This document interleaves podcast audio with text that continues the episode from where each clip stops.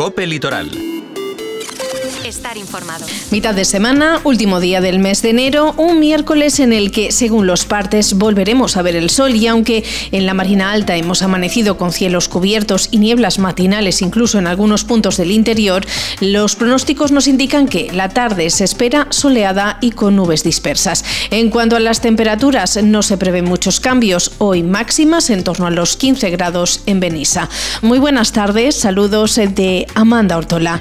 Entre los asuntos que ocupa nuestro tiempo informativo de hoy, avanzar que Benissa aprobó ayer en pleno iniciar la revisión del expediente del convenio urbanístico entre el Ayuntamiento y la mercantil Immohold. En clave comarcal les hablamos del sexto encuentro de educación infantil de la Marina Alta que se celebra este fin de semana. También nos hacemos eco de los buenos datos con los que ha cerrado el año el Centro Comercial Portal de la Marina y en agenda hablamos de fiesta. Repasamos las actividades programadas en Teulada con motivo de la celebración de San Blay y en Benitachey, municipio con el que la Marina Alta cierra las actividades dedicadas al patrón de los animales.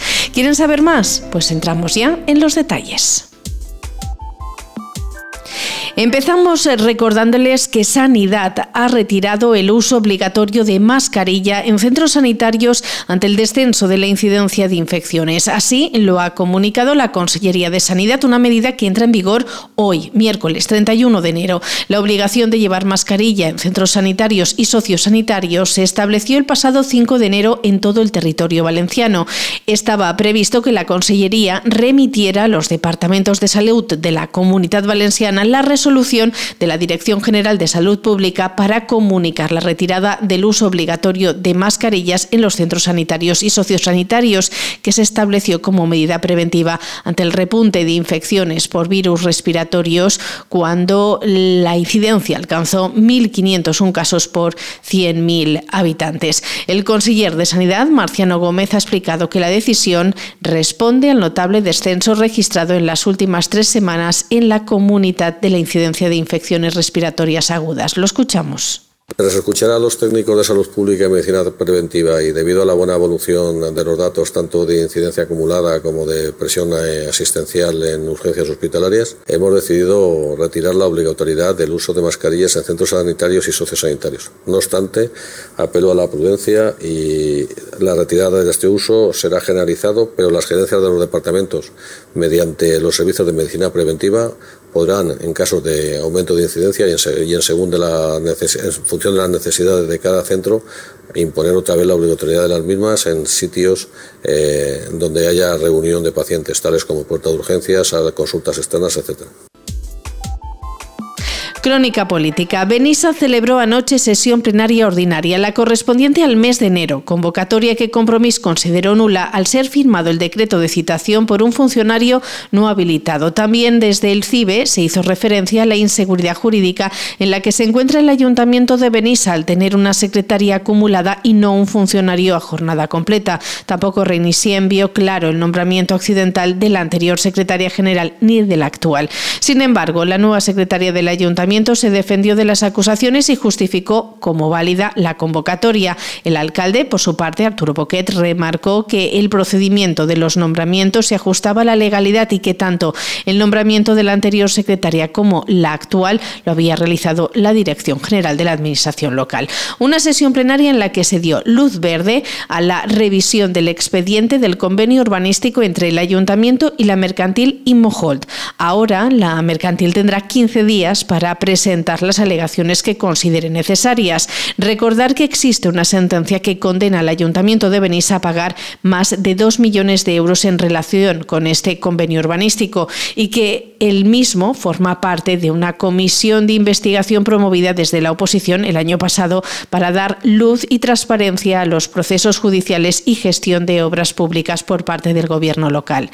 Desde la oposición, el Partido Socialista planteó dudas legales sobre los informes y solicitó dejar el asunto sobre la mesa, mientras que Compromís señaló que este paso es necesario y que debería haberse llevado a cabo antes. En esta línea se pronunció también el CIBE, que apuntó que, aunque llega tarde, al menos llega. Se denunció la defensa del ayuntamiento. La concejala responsable de los servicios jurídicos, Pepa Bertomeu, explicó el proceso que se iba a iniciar en el transcurso de la sesión. Nosaltres ara anem a votar si volem iniciar-lo. Es dona tràmit d'audiència als interessats perquè aleguen. Es passa l'expedient a la secretària i ella informarà sobre les al·legacions. I després ella emetrà el seu informe proposta a la secretària. Una vegada li ve el seu informe proposta al ple, ja nosaltres tornarem a votar si s'anula o no. Ah, bueno, no, veia el dictamen, a dictamen del preceptiu del Consell Jurídic Consultiu de la Comunitat Valenciana. I una vegada recibim aquest dictamen, torna a passar per al ple. Vull dir, ara estem acordant si ho iniciem o no ho iniciem. En quant a lo de la sentència, la sentència diu exactament 2.300.000 euros més les càrregues d'urbanització. Ja estem en aquest interín, estem en aquest tràmit, calculant les càrregues d'urbanització. Y hablando de plenos, apuntar que el Ayuntamiento de Calpa ha convocado para esta tarde sesión plenaria ordinaria, la correspondiente al mes de enero, en la que se abordará la aprobación de la cartografía referida al interfaz urbano-forestal del municipio. Esta es la zona considerada forestal que se entremezcla con viviendas de urbanizaciones y que es necesario proteger frente a incendios. La sesión está prevista a las 17 horas y podrá seguirse en directo a través del canal de YouTube del Ayuntamiento Calpino. En clave comarcal, apuntar que este sábado, 3 de febrero, tendrá lugar el sexto encuentro de educación infantil de la Marina Alta, una convocatoria que tiene como lema ser y estar acompañamiento de la persona educadora. El sexto encuentro de educación infantil en la Marina Alta está organizado por la Concejalía de Educación del Ayuntamiento de Ondara y coorganizado por el colectivo Teixint la Infancia. Va dirigido especialmente al profesorado y al personal educador de la etapa de 0 a 6 años. El horario de la formación es de 9 de la mañana a 2 del mediodía y el precio de la inscripción es de 5 euros. Una jornada que, como ha explicado la concejala Rosa Ana Marí, pretende poner en valor esta etapa educativa y ofrecer herramientas y recursos a los profesionales de la educación infantil. Que que esta etapa educativa no estiga a la sombra, perquè vegin que tan important és la primària, la secundària, la universitat, com l'etapa educativa d'infantil sobretot de 0 a 3, que sembla que està aparcada. Pretende ser un espai de reflexió, eh, donar i oferir eines i recursos que puguen ajudar a cada persona a aplicar aquesta reflexió, Vale? La dinàmica de la sessió serà molt variada, alternant entre debat col·lectiu, presentació de materials i recursos, visualització d'experiències reals, y más en clave comarcal para hablar de empresas. El centro comercial Portal de la Marina ha obtenido un récord histórico de resultados en el cierre del año. En 2023 se ha conseguido un incremento significativo de ventas y afluencia de usuarios a este centro respecto al año anterior, superando los 4 millones de visitantes. Un ejercicio en el que además se ha ampliado la oferta comercial de Portal de la Marina, incorporando nuevas actividades y completando el mix comercial de del centro, contando actualmente con más de 100 tiendas y 10 locales de restauración.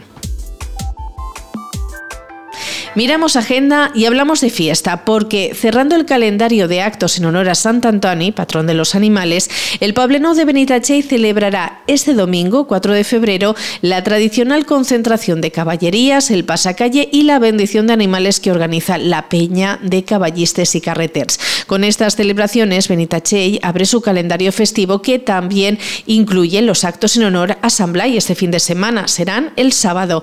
El sábado 3, la banda del Poblenou de Benitachell ofrecerá la tradicional chocolatada por San Blay, con chocolate y bamba a precios populares. Habrá sesión matutina para el almuerzo a las 10 de la mañana en la Plaza del Mercat y vespertina para la merienda a partir de las 5 en el oratorio